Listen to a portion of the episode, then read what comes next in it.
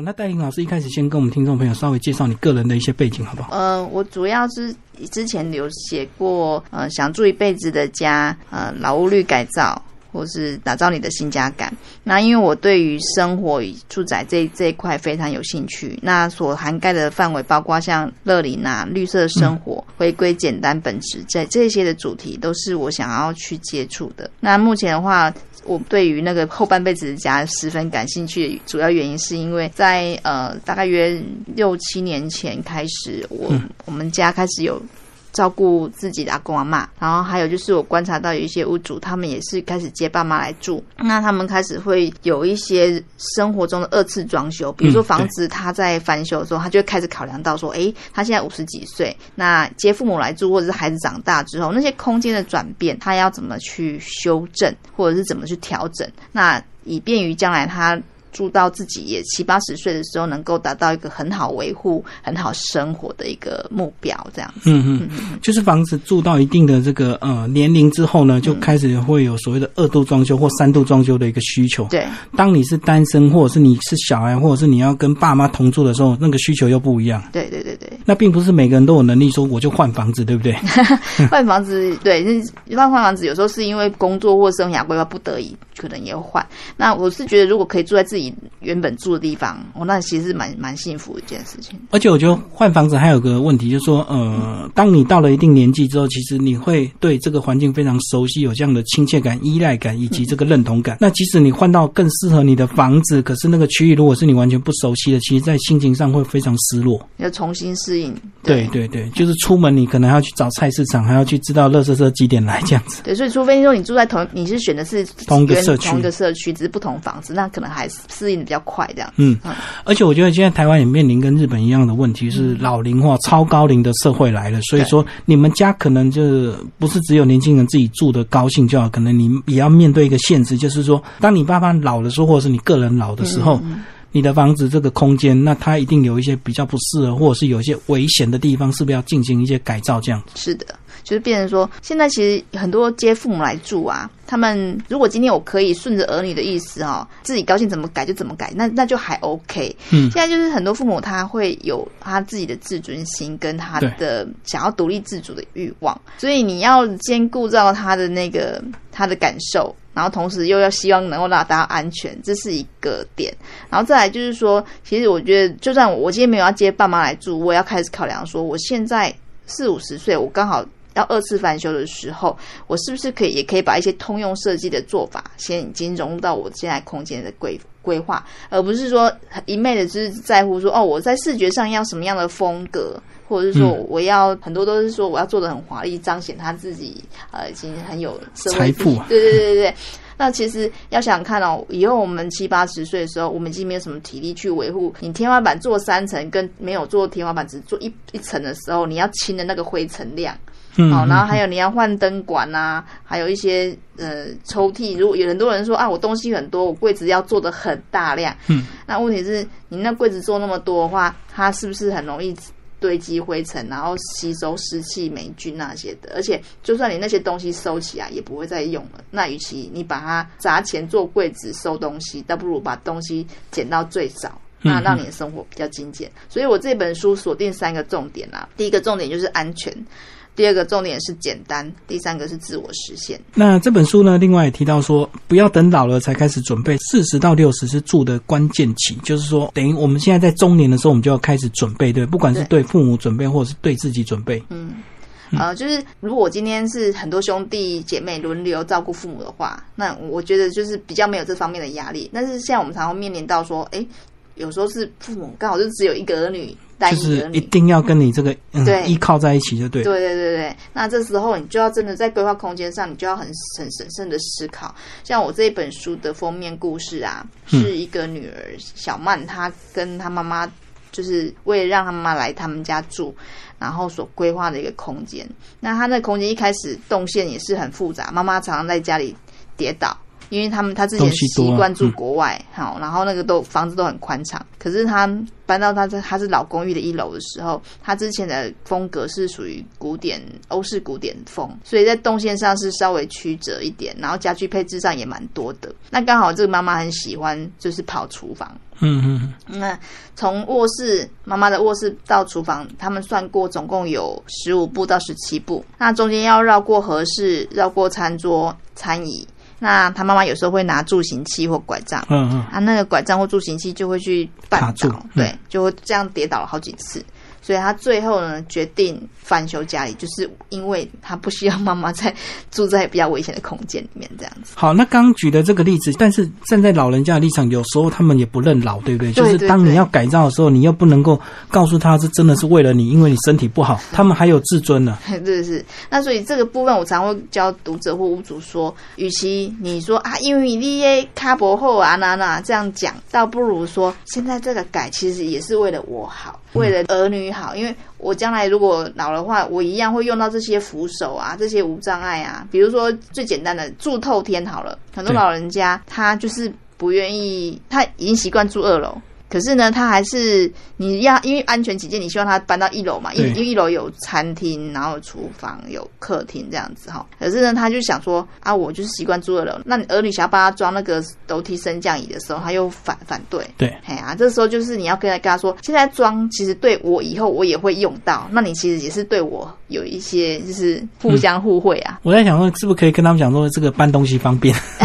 对，搬东西也可以方便，对对对把那个。电动椅拿来搬东西用，这样子，就是让他们呃，还是要维持他们的一个尊严，这样子。对对对，因为有时候这个人在老的这个过程，有时候并不会马上就到了这个完全都需要别人帮助，有时候还介于这个健康跟老化的这个过渡期。那你怎么样告诉他说你还是健康的，或者是你已经生病了，你已经怎么样？所以我们要帮你做这个事情，还要考虑到心理他的一个因素，对不对？对，而且其实我们做很多那种辅助的，比如说像扶手或者是斜坡，那个其实是有点促进跟预防，因为他你可以跟他说，其实你现在很健康啊，我只是希望你继续很健康。那刚刚讲那个小曼，就是他后来只是把那个厨房跟合适做对调哦，他就可以从走十五步降到只走三到五步的距离。嗯嗯，然后他妈妈就比较不会有遇到跌倒风险。那再来，因为他妈妈是有点艺术家个性，所以他们那时候他之所以那么抗拒扶手，是因为他脑海里面的印象是扶手就像医院里面那种不锈钢，冰冰冷冷 对冰冰冷冷的，然后只要一装上去，家里的那种美美学就完全就毁就。破坏了。对，所以他其实他女儿蛮厉害，是他花了好多时间找那种比较好看的、比较细的扶手，就是也有电镀成复古风的那对，种，复古风的那这就可以啊。然后他妈妈一开始是抗拒扶啊，只是有的时候就不小心哎就扶到了，对然后后来就是就是久了就习惯，就变自然这样子。所以现在还是有一些新的技术，可以让你这个冰冷的不锈钢融入你的整个环境当中了，就是不是真的这样突出一块这样子，冰冷冷的这样子。对，嗯。那我觉得他在这个部分，他又兼顾另外一个好处，就是说，因为妈妈她很喜欢那个阿妈很喜欢画图，对，那他就会想说，如果他住来回台湾住，要让这个空间有熟悉感的话，他就把那个他那个阿妈之前年轻的时候很多创作的挂画，嗯。好、还有现代化的水彩画、油画都挂在空间中，然后表框哦，表的就是很漂漂亮亮。漂漂亮的，所以他就完全不会觉得这个地方很违和，他就会比较容易适应这里这样子。所以我们刚刚讲的是一些老人家的基本需求，就是嗯。以安全跟方便来考量。但是其实他们不是只有这样就满足，有时候他们还有个人的兴趣，你要帮他维持。因为如果你能够让老人家这个兴趣继续维持，也能够减缓他的老化，对不对？比如说他如果喜欢种植物，嗯或者是像刚刚讲的喜欢画画，你怎么样在这个空间让他有他属于自己兴趣的一个空间，也是一个这个规划的一个重点。的窗口，像包括说，这个阿妈她很喜欢看外面的风景发呆，她那个发呆对她来说是一个很重要的心灵充电，所以他女儿就把那个厨房后面本来窗户是小小的又高高的，她把它打到矮矮的，阿妈坐在那个椅子上就可以看到外面的山景。嗯，哦，嗯你知道吗？那阿妈真的很可爱，她跟我们聊一聊，她就会去看一下山景，然后回头看一下。对，然后就是有点充电，然后回来之后又可以跟你聊天这样子。所以我觉得一个后半辈子的家哈，它安全之外，它是应该是说精神上、跟空间上、心理上都要是提供他一种安全感。对你刚刚讲这个窗户，我就想到说，年轻人他可能重隐私，所以他窗户即使有，他也要用这个窗帘把它遮得好好的。可是等你到了一个年纪之后，其实你在乎的是你的这个个人心灵的需求，你已经不是那么注重隐私，对不对？对像老人家，我就不怕你看了，可是年可是年轻人就很怕人家看呐，嗯所以他可能就需要大片的落地窗这样子。，呃对对对，然后而且他如果大片落地窗还可以看到隔壁邻居经过，还跟跟人家打招呼，就还有社交的一个功能，社交功能。对对对啊！如果年轻买房子，就是我什么都包的好好的，我一回家我就什么都躲在家里面，嗯我完全不要跟邻居互动，对不对对对对，嗯，这是两种这样对。那像老人家的这个天性，他们还是很喜欢跟左右邻居互动，这样。其实社交变成说是一种，你根据统计哦，他如果可以有社交的话，可以减少他失智的速度。嗯，就他嗯他因为他也在跟人家聊天互动的话，他就比较的动脑。包括他如如何延伸他的兴趣，也是这个能够延缓老化的一个如果他可以继续画画或者纺织，或者他做想他任何做喜欢的兴趣的话，都可以。嗯嗯好，那其实在这本书呢，也有几个字是关键字，比如说高龄住家不等于百分之百的无障碍的家，是不是？有些人这个、呃、这句话可以稍微帮我们强调一下。有些人会觉得，那不就是搞个无障碍就好了吗？就等于是老人家。对对对，很多人就会想说，哦，我高龄住家，难道我要做到无障碍百分之百？那喜波扣脸，因为台湾的住宅很，你会听到很多人说，我家根本没办法做到无障碍。是的，我就是要跟大家讲，你一定要认清事实，你不可能做到百分之百无障对，没碍。错。嗯但是你可以有效的运用，你可以检视家中的主要动线。那那个主要动线你要让它是安全的话，你可以透过扶手，透过局部的斜坡。好，或者是透过局部的辅具轨道来达成无障碍这件事情，嗯并不是说没有救就完全放弃，也不是说你要做到百分之百无障碍，那个一来花费太贵，然后另外也会多做很多白工。嗯嗯，比如说，好一件最最简单的就是很多人他的那个厕所都是小小的，对，然后它小小的，尤其是在马桶那个地方，它通常就是墙，然后门，哎，就两个墙夹在中间，那马桶就很小，小小的嗯，那你就很多人就抱怨说，那我这样要服务老人家，或者自己我要上厕所的时候，我都很难活动。那你有没有想过，也许我可以把厕所的门的那个门稍微拉宽拉大一点，嗯嗯，嘿，让让那个马桶就是旁边也有空间可以扶人家，或者是可以用把手这样子，就是看你各格局来改这样子。就是一般的这个厕所的门可能是内开往内推这样子，对那如果你做成拉门，你的空间就变大。对，水平拉门嗯，就是、对，对，这也是我常常跟人家鼓励，你如果厕所要翻修，一定要记得改成水平拉门。嗯为什么呢？因为你推的时候，有时候老人家或者是有人在里面昏倒了，你推是推不开的，会挡到，会挡到。撞到，嗯然后再来第二个重点，浴室的洗脸盆下方不要做柜子，嗯嗯，因为你这样子的时候，你想要坐下来洗脸或者是保养皮肤的时候，你才会有一个膝盖才有一个活动的空间。嗯嗯，这是一个蛮重要的。然后再来就是老人家，或者是说自己一个老后的家的话，有一个黄金铁三角的空间配置，就是卧房、厨房跟卫浴这三个最好都是靠近在这附近。就是三个是同一个动线，不要让他说要移动到比较呃远的距离去用就对了，最好三点都在一起。对，因为因为像我以前我我们家阿妈那边，她是阿妈的卧房在房子最前端，啊，厕所在最后端。对对对，长形透天啊！每次那看护要扶他去上厕所的时候，上到一半就走到一半就来不及，哦，哎、那就是太远。等他想的时候，就因为走太远了。对对对对对，所以这个改造的意思就是说，你要把尽量把这个厕所、厨房跟房间变成同一层，然后比较近的距对比较离这样子。近的距离。那在这里面有提到说，所谓的孝亲房到底呃需不需要？那呃，当你要做孝亲房的时候，你怎么样让老人家认同说，哎，住在一楼也不错，并不一定要像以前这样一定都要爬到二楼去这样。如果家里的那个格局啊，就是有时候要接老人家来住，那个孝亲房真的是常常会看到很多孝顺的儿女会去做的事情。嗯但是我觉得还大家还是要评估到底你这样做，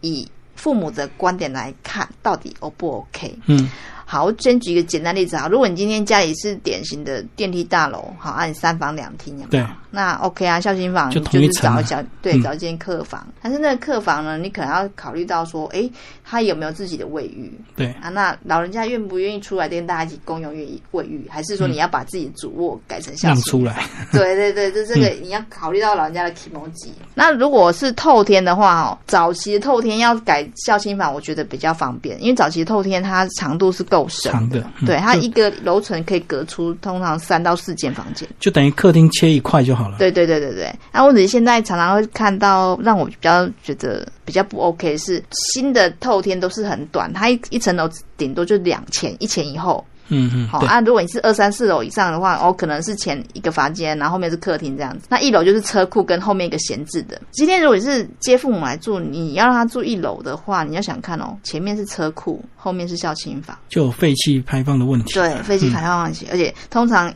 那个后天的后面是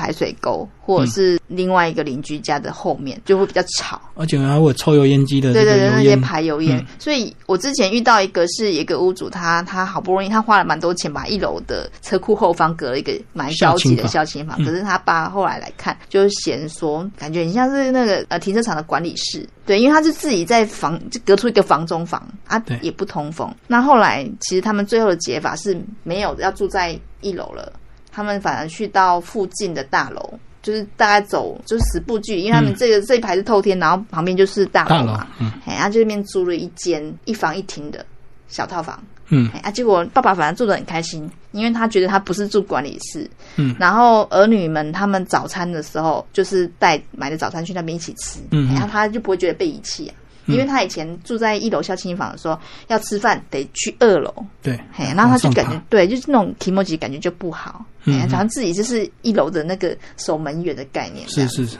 哎，所以我觉得要看老人家跟那个空间的配置，再决定孝亲房到底是要还是不要。因为有时候不一定是要住在一起，住附近反而会让感情更好。这也是一种选择啊。就好像有一些婆媳的嘛，婆媳住在一起会吵架，那有时候你住楼上楼下或住隔壁户，哎也是一个这个解决的方法。对对对对，嗯嗯，哎，硬要挤在一起，有时候反而这个吵没完这样子。对，而且现在大家都很注重自己的权益了嘛，嗯，那已经不流行轮流住了。不知道呃，现在五六十岁的可能还有，就是说呃兄弟姐妹可能这个月轮到大哥，哦，照牌的，对，嗯然后下个月就是二姐这样子。但是大家好像哦，每个人都有照顾到，我们都是孝顺的儿女。可是你们想过那个父母他的心情，就是他每个月都要去流浪，对，而且有时候会住到错乱，就像你书中有讲到这个，他住一住，他忘记，他以为在大楼，或者是以为在透天，或者是一些老公寓哎，他住到他忘记这个动线了。对。然后他晚上半夜要起来上厕所的时候，他以为他在大楼，可是他踩空，他踩到透天的楼梯了。嗯嗯，那这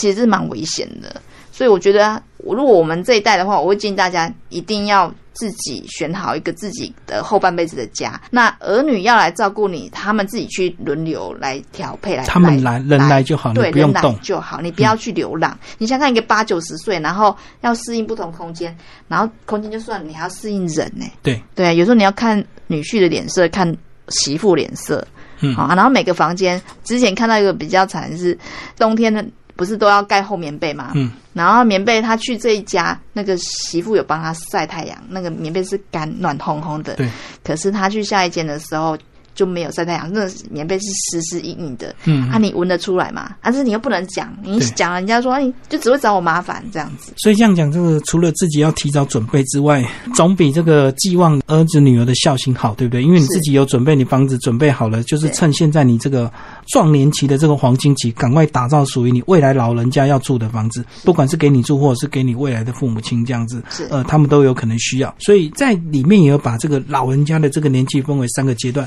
嗯，呃，初老、中老、老老。是。对，呃，初老的话，其实把它定义在六十五到七十五左右。虽然现在日本又又是要把老人的年龄又在拉高了，又更老，就对对，但是后来呃也有一个说法是说，不要用年龄来分初老、中老、老老，应该是说初老是可以自己独立生活，不需要太多人照顾，或者是甚至根本不需要照顾的。好，那就是把它界定为初老。就健康的老人就对对。健康老人。然后中老的话是可能需要局部，比如说晚上特别稍微陪伴一下，嗯这样就可以了、啊。然后老老的话就是可能是二十四小时都要有就请佣人那种，对对对嗯对对对，那基本上会想理理想的老年状态就是把初老这个时段拉到最长，那老老那一段就可能顶多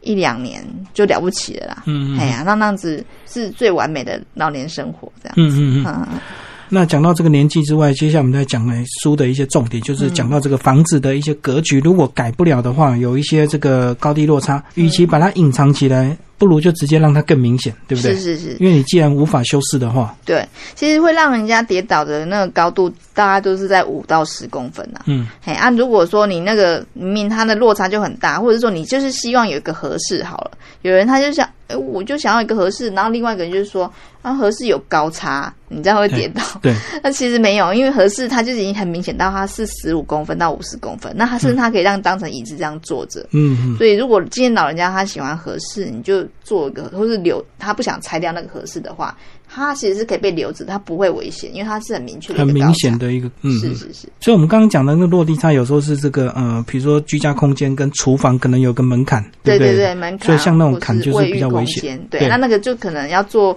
做个标示，或者是说门槛，你在翻修的时候，其实可以把它拿掉，没有太大的影响。那除了空间改造之外，另外还有个重点就是心态怎么样，这个断舍离，也是我们现代人很多这个很多房子越住越久，东西越积越多，都舍不得丢，对不对？对，这个就是我刚刚讲的那个安全、简单跟自我实现的第二个重点，就是简单。因为我一直强调哈，简单是居家的一个防弱措施的第一步。因为我们在讲无障碍的时候，大家都一直想要空间无障碍，可是你如果家里东西杂物很多的时候，那才是真的障碍。哈对 对对，嘿，那所以家里如果说东西，尤其是住上十几二十年，我最近才收到一个读者他求援哈，他把他们家的照片全都寄给我看。嗯，哇，那个从大门进去客厅，然后厨房，他的厨房锅子就有十几个，然后就堆在那个琉璃台上面。就一直买一直堆，然后对，舍不得丢弃。然后面包机可能六七台嗯这样子，我浴室哦，毛巾还有挂一大堆这样子。是，他那个家里也才住四个人，可是嗯，他就可以弄到感觉好像住了十几个人的量。可那个已经二三十年收集下来，所以那个，但是我觉得一定要趁现在你有体力去整理的时候，一定要赶快去整理，即使从一个小小的角落，因为他们会之所以觉得自己无力呀、对，是因为他们被这个大面积吓到了。嗯，那我会鼓励他说：“好，你就从玄关的门旁边的鞋柜的那个表面，先把鞋柜表面上的那些，哎，那叫什么？拔鞋拔鞋器，器，嗯，对，还有那个什么擦布那些，全都把它清掉。先从那个面开始，你只要看到哇，我这边竟然一个柜子的面是空的，哎，不像其他全都满的，那你就觉得，哎，第一步已经开始有救了。从一小部分从开始，一小角落嗯开始整理起，因为如果今天七八十岁，我我看过那个七八十岁然后被杂物堆绑架的老人家，嗯。你知道他们真的好可怜哦，他要从他的房间走到客厅出大门，他就是要这样，有点类似攀爬路的，因为他活动已经不方便，嗯，是是，然后杂物又让他的走道就是只有宽二三十公分的走道，啊，你脚就没办法很很好张开，到最后他们儿女只能把他们带离原来的家，就再来，对整个，对，因为他如果住在里面，你要丢，绝对这个也不行，那个不行，对对对对对嗯对，啊就直接换环境。对，换换房子，要到这样吗？我就觉得那已经是有点被迫要剥离你原来的生活环境了。而且刚刚讲到这些锅碗瓢盆，有时候这个过去旧的锅子，它已经在锅的表面积了很多垢，其实你拿来使用只是浪费瓦斯而已，对不对？对。因为它这个燃料的这个嗯节能效果已经很差，现在都有很多新的快锅对、节能锅，它还可以蓄热，对，对啊，所以跟他老人家说啊，这种会游泳啊，就是觉得不能浪费，要节俭之类。他们就是很多被物质束缚的，可是他们面东西都很因为 过去那个环境是没有物质，所以他们就延续到现在这样。啊，其实现在很多东西都已经便宜到，对真的随便买都有了。对，所以反正现在我们要学的应该是说要把东西减少。嗯那我常常遇到的问读者的问题就是说啊，问题是我们家老人家就不让我丢啊，嗯，那你要怎么办？偷偷丢，反正他不没错会发现。对，就是趁他们比如说睡着的时候，就是你要开始整理东西的时候，有两种。我看过之前有一个屋主很可爱，他说哦，他们家因为他们三层楼透天，对，东西太多，他们就干脆让父母去日本玩五天四夜，哦，我人，不在，偷偷。他就很开心。嗯对啊，然后如果你今天家也是小公寓，可能二十二三十平而已，你不用送他去日本，你就是国内旅游两天一夜就好了。嗯两天一夜你回来东西就是整理差不多嘛。嗯当然你不能变得太大，他可能会暴怒或挫折。我觉得有个方式啊，你可以就先暂时先把它藏起来。那如果过了一个月、两个月，他都没有想起来，就表示说这东西他根本就忘记，对就可以丢了。对对对对啊，如果他发现没有没丢啊，只是帮你收起来，至少老人家不会气得要死。哎，至少不会那么警戒。对啊，其实像我们讲的这个传统我们用的这个竹筷子，其实它还是要替换，要不然它里面其实会长霉菌，对不对？很多细菌我们看不到，可是都已经发在里面了。哦，这个对倒是也是要要考虑的点，嘿，然后还有那个很多棉被啊、衣物啊、衣服，他们棉被都超多的啊，其实两个老人在盖而已，然后就嗯。那个棉被就可以整个柜子塞满。嗯。其实你有发现哦，我我常常问人家，如果以你现在所拥身边拥有的物品，你只用它百分之二十的话，你可以活吗？嗯，很多人就很开心说，哎，百分之四二十或百分之四十可以啊。我用，比如说我现在一百件衣服，那我只穿其中的四十件，我可以啊，百分之四十 OK 轮。流洗就够了。对，那好，那我问他们说，那如果把百分之六十，就是那百分之六十里面再穿的全都捐出去，可以吗？嗯然后他就开始犹豫了。他明明就没有用到百分之六十的量，可是呢，他就是没办法不想。因为捐了就没了，对。留着随时还可以哪一天突然有用啊，问题是根本就不会用啊，两三年都不会穿的呢。嗯嗯，对啊，啊，包括很多餐盘，可能是什么三十年前的嫁妆的餐具组，还我不知道你你有没有看过那种我妈的，我妈妈的哦，四十年前的餐具组，嗯到后来用到现在，她没有用，都没有拆封，盒子都还在，对对对，然后后来他就丢给我嘞，因为他他没有面对那个愧疚感，因为他如果丢了就是对不起我阿妈，嗯，我对，懂我懂，嘿，然后后来全都整好几箱都是送到我这边来，后来就全都送出去了。嗯嗯嗯，对啊。其实有时候在想，你现在舍不得丢，可是有一天我们人呐、总是会不在。当你不在的时候，你的子女还是得承受这些东西，还是都丢啊，因为他没办法用这些东西啊，所以倒不如趁你自己健康，对。好好做一下断舍离，这样。对对对对，你刚刚讲到这个儿女承受这个父母杂物啊，嗯。最近才听到一个是一个观光系的教授，他妈妈过世，本来他想说要透过整理妈妈遗物来怀念妈妈，结果他整理到后来，他是整理第一天还可以，第二天就开始生他妈妈的气，哇！因为东西太多了。而且找出很多根本就是藏在那个床底下或者是衣柜里的东西对，，嗯，你知道他后来花多少钱清运吗？他花了十二万。找专人来运走。对，清洁加运送加打包、嗯送出去，因为也是那种两层楼的房子啊，哦，东西多到他后来不想怀念的，就是全都清走算了这样。所以倒不如趁东西还好的时候赶快送走，因为比如说像像有些电器，你放个五年十年它还是也坏嘛，即使它是全新没有用，可是它时间到了它就是会坏还是，会坏，而且它可能就过时，不需要那种东西了。所以这个趁自己健康自己来整理，总比被人家 到时候被人家全部丢光光好。对，那我会教大家说怎么样去选择哪些东西你要留着，哪些不要哈。就是如果可以的话，一般人家里可能都不会像我刚我们所描述那么囤积啦。那么夸张就对哎。好，那比如说我今天我的餐具，比如我有叉子、筷子、汤匙、盘子，那我可以在选一天大家比较悠闲的时候，把那些用具全都摊出来，嗯嗯，那你就检视每一样东西。诶，这个东西，这个叉子，哦我们全家人都有在用，每天几乎每天都会用。OK，筷子也是。嗯，诶啊，这个诶某种比较高级的夹子好了哈，啊它。好像只有在夹那个什么牛排的时候会用到啊，这个牛排一年也没有煎一两次啊，根本就没有煎过，所以这铁板夹哎对铁板夹，好，那那是它还有存在的意义嘛？嗯好，就可以开始考虑，然后包括餐盘子，平常在外面 shopping 的时候看到哦，这个好可爱，那个又折价，你就买了，对不对？。对对对。啊，问题是你平常用就是你单纯的就都永远都是同样的碗、同样的盘子，那那些东西是不是也可以送出去？而且现在很多这个呃卖场很厉害，他会搞几点，对不对？搞几点就送、哦，再加一九九就送个德国怎么啊怎么锅你就觉得好像多物超所值，你就买了。买了之后你到底有没有实用？真的这才是重点。对，都没都会幻想说我我拥有这个锅，我就是一个完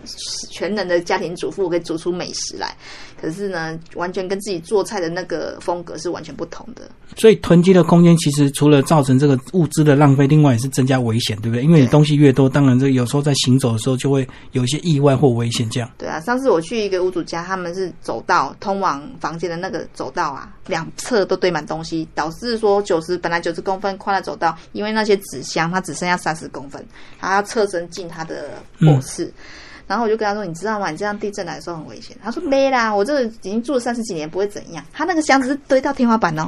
那有点像卖场的仓库了哎，所以两边都是箱子对。对对，那其实地震来的时候，箱子从上面掉下来，对不对？对你要走出去就已经很难，逃生的时候不好逃，因为那时候电灯是全断电的。对然后再来，如果今天不小心电线走火的时候，它那纸箱都是易燃物，对，火灾的时候你就，逃不出去那。是真的就是等于帮自己创造一个非常危险的环境。那其实这本书的重点，除了举了一些这个例子之外，另外我觉得第二个部分也蛮有特色，就是说呃，我们的这个呃戴颖老师真的跑到很多人的家去，实际的去考察，呃，去给他们一些建议，对不对？啊，去对跟他们学习观摩，嗯嗯嗯，然后也看到很多特别的房子，怎么样透过这样子老屋改造，让它变得更舒适空间，然后变容易。就挑一个帮我们来举例一下好不好？好，因因为刚刚讲的安全跟简单的，那我这一次现在接下来讲的是那个自我实现好了，嗯嗯就是在书里面有一个阿俊，就是做那个木工的，在一百八十三页，他。就是在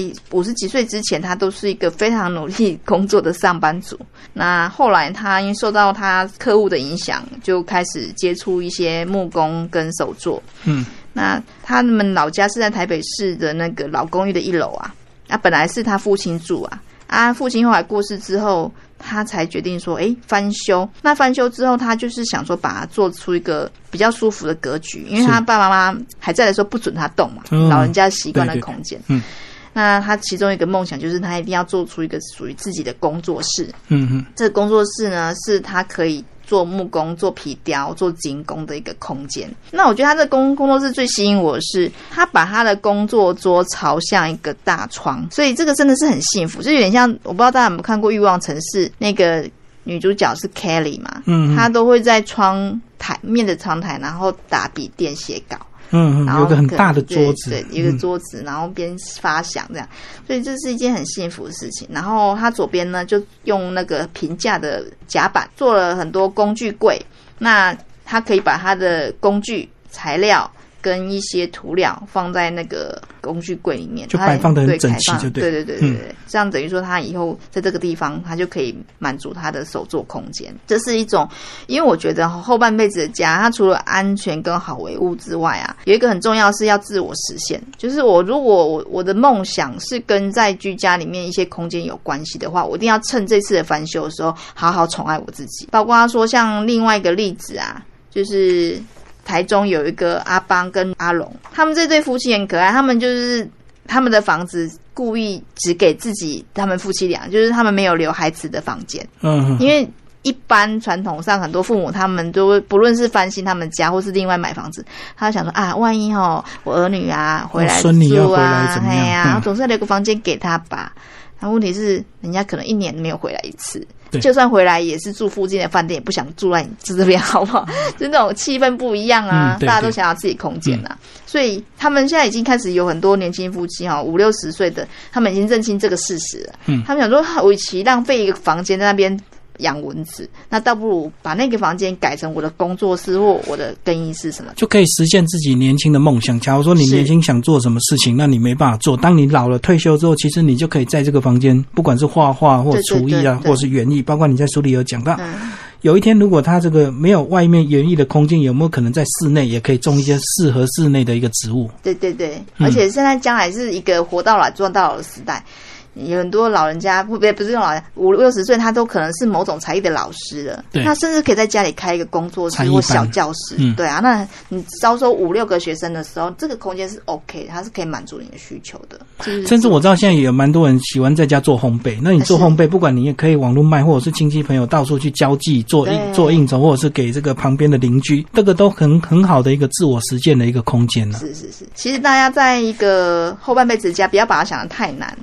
它其实你只要锁定两种，一个是简单减法。好，你你今天呃要翻修你后半辈子的家，你应该想的是说我要少做哪些。嗯，好，比如说我柜子要不要少一点，我东西要不要少一点，我东西少一点，我柜子就可以做到最少。是啊，啊，我柜子少的时候，我的走道就可以变大，嗯我的活动空间就比较安全。好，用减法这个角度来思考，然后再来就是预留很多东西你现在不用装，包括说楼梯升降椅或者是电梯这些东西或扶手，你可以先不用装，但是你要预留那个空间。对，像一些可以一开始就翻修的，做到的就是包括说不要有门槛，你用斜坡来取代门槛，然后用拉门取代推门。对，这种基本概念在书中会有一系列的列表。去整理出来，你可以按按表操课哈，就是你当你今天要翻修的时候，只要把这两那两页的那个那个列表的项目把它检查、确认看看，你就可以知道说哪些自己可以再趁二次翻修先做了。那第三个就是自我实现，就是要把你的梦想把它融入在你空间的设计里面。就是最后还是要对自己好一点，不要辛苦一辈子，然后房子的改造又少掉自己年轻的那些梦想，这样子。对，那我我最后跟大家对，那欢迎大家就是。可以看书的最末页，因为我这个活动真是非常难能可贵。我总共强力鼓励了三位屋主，就是开放说到屋主家做客这个活动，给大家参观就对。对，那读者可以剪下这个报名表，然后报名参加。我们会抽用抽签的方式，抽奖的方式啊，是因为名那个名额大概每每场大概十五个人嘛，那每。之前我办的历届，大家都会非常欢乐，就是因为你可以直接到现场看到书中没看到的，就是因为比较立体，立体。然后你有任何问题，你都可以直接问屋主。当然，屋主一开始都很害羞，这他平常你要跟他去他家看是不可能嘛。对对对。那所以透过举办这样的活动，让大家可以跟屋主做，就是直接现场的一个第一个碰面这样子。所以这个活动呢，就是这个我们的作者呢带着我们的读者一起到这个书本里面介绍的其中三个房子，那照顺序一二三，你可以填你比较想。去的，呃，有在这个台北市泰山以及新店，你可以就你喜欢的，然后去勾选，然后最后就抽奖。那有十五名幸运者就会跟着我们作者一起进到这个屋子里，这样子看，